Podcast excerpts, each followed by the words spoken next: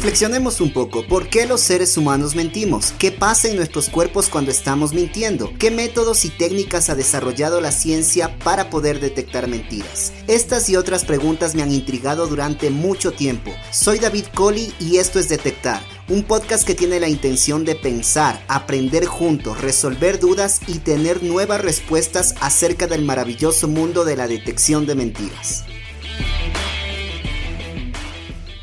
Nuevamente, bienvenidos a un episodio más de este podcast llamado Detectar, aquí su host David Coley. Y ya estamos en nuestro quinto episodio y la verdad que hemos tenido una gran acogida de diferentes partes del mundo. Agradecemos por eso y esto nos motiva a seguir trabajando por el tema de la poligrafía, ciencias forenses y detección del engaño, evaluación forense de la credibilidad y todo lo relacionado a este tema maravilloso de detección de mentiras.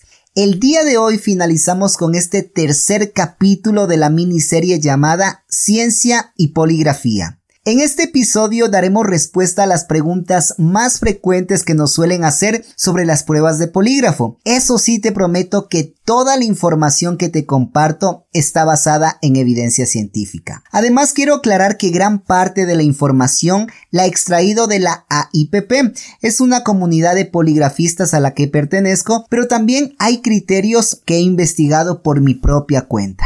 Así que empecemos a responder preguntas. Una de las preguntas que comúnmente suelen hacer tanto en medios de comunicación, gente interesada por detección del engaño, la academia e incluso usuarios de poligrafía es ¿para qué sirven las pruebas poligráficas? ¿Para qué sirve una prueba de polígrafo? Y como te había mencionado en los podcasts anteriores, la prueba de polígrafo fundamentalmente se utiliza para determinar si una persona miente o no, pero en realidad también cumple con tres objetivos principales, y estos son, número uno, determinar la veracidad o engaño de un evaluado con respecto a información proporcionada sobre un tema en particular. Número 2. Obtener información relevante con respecto al tema que se esté evaluando. Y número 3. Sirve como elemento disuasivo de conductas antiéticas e ilícitas en contextos laborales. Recordarás que te había mencionado que existen pruebas exploratorias y las pruebas exploratorias fundamentalmente se utilizan, por ejemplo, para procesos de selección de candidatos de confianza, es decir, administración de riesgos,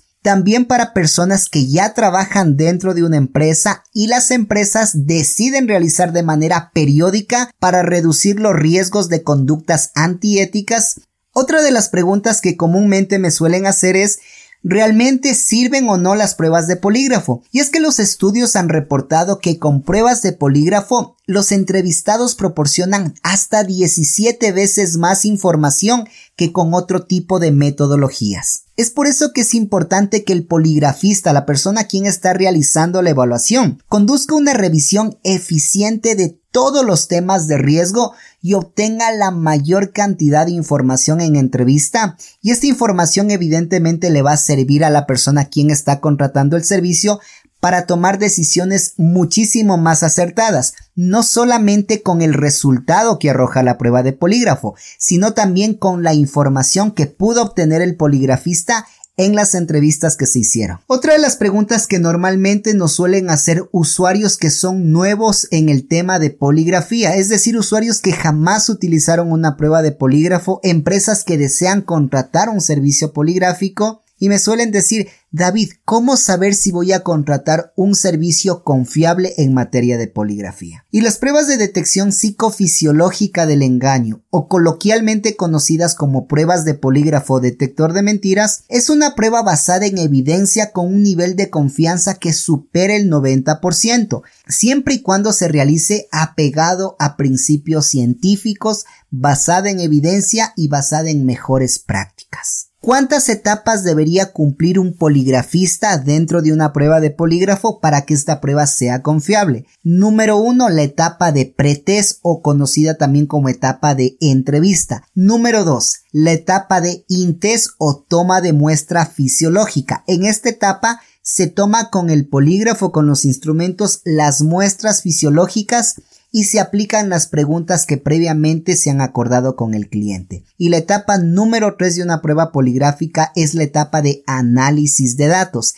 En esta etapa se utiliza sistemas de calificación que han sido validados científicamente para poder dar un diagnóstico de veraz, no veraz o un resultado inconcluso o no concluyente. Existe una cuarta etapa que es una etapa opcional conocida como etapa de post-test y normalmente se utiliza para poder aclarar algún resultado positivo dentro de la evaluación poligráfica. Y cuando digo positivo es que la persona reprobó a la evaluación poligráfica, no contestó con la verdad y se le da esta oportunidad para poder aclarar estos resultados. Ojo, esta etapa es opcional y el poligrafista podrá tomar la decisión si se debería o no se debería hacer esta cuarta etapa. Otra de las preguntas que nos suelen hacer es cómo se califica una prueba de polígrafo o cómo nosotros los poligrafistas llegamos a un diagnóstico.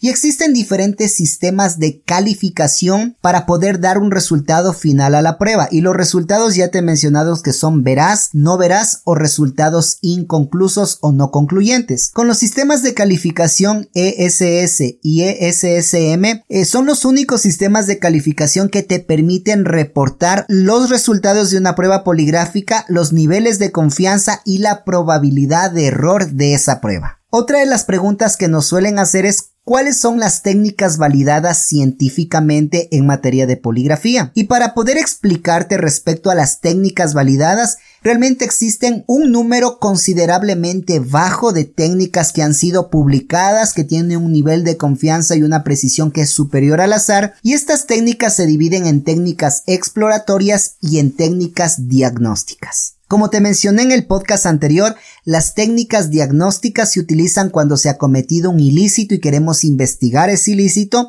y las pruebas exploratorias evidentemente se utilizan para el manejo de riesgos dentro de empresas u organizaciones. Hay dos técnicas que han recibido mayor número de atención por la comunidad científica y una de ellas es la prueba Utah, la técnica Utah, perdón, eh, desarrollada por investigadores de la Universidad de Utah, valga la redundancia, y que tiene un promedio de precisión de aproximadamente el 93%. Y por otro lado, para pruebas exploratorias existe una gama relativamente un poco más amplia, que son los formatos AFMGQT y DLST que han sido desarrollados por el Departamento de Defensa de los Estados Unidos y estas técnicas tienen un promedio, un aproximado de confiabilidad del 88%. Otra de las preguntas que normalmente nos suelen hacer es ¿qué preparación debe tener un poligrafista para hacer un trabajo confiable? Y los estándares internacionales establecen que el entrenamiento inicial mínimo de un poligrafista es de 400 horas. Por otro lado, con respecto a la capacitación continua permanente,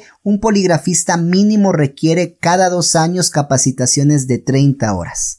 Siguiente pregunta. ¿Qué preparación se lleva antes de realizar una prueba poligráfica? Los estándares establecen que todo poligrafista deberá dedicar tiempo suficiente para la preparación de la prueba, poniendo particular énfasis en las preguntas que va a aplicar, ya que debe asegurarse que tengan relación con las conductas de riesgo que van a evaluarse. Esta pregunta que te voy a mencionar es una de las más comunes que nos suelen hacer y es si una persona puede fallar a la prueba de polígrafo si se siente nervioso por el procedimiento. Y es tan normal, tan natural sentirse tenso, nervioso, no solamente a una prueba de polígrafo, sino ante, ante, cualquier situación novedosa, nuestro cerebro actúa de esa manera.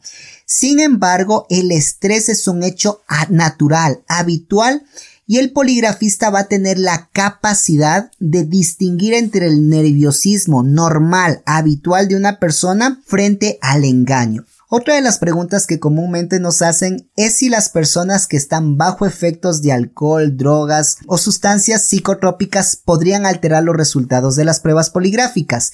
Y la realidad es que existen estudios de laboratorio y estudios de campo donde se ha demostrado categóricamente que ninguna sustancia psicoactiva podría afectar los resultados de las evaluaciones poligráficas. Otra pregunta que normalmente nos suelen hacer es si las pruebas de polígrafos son ilegales.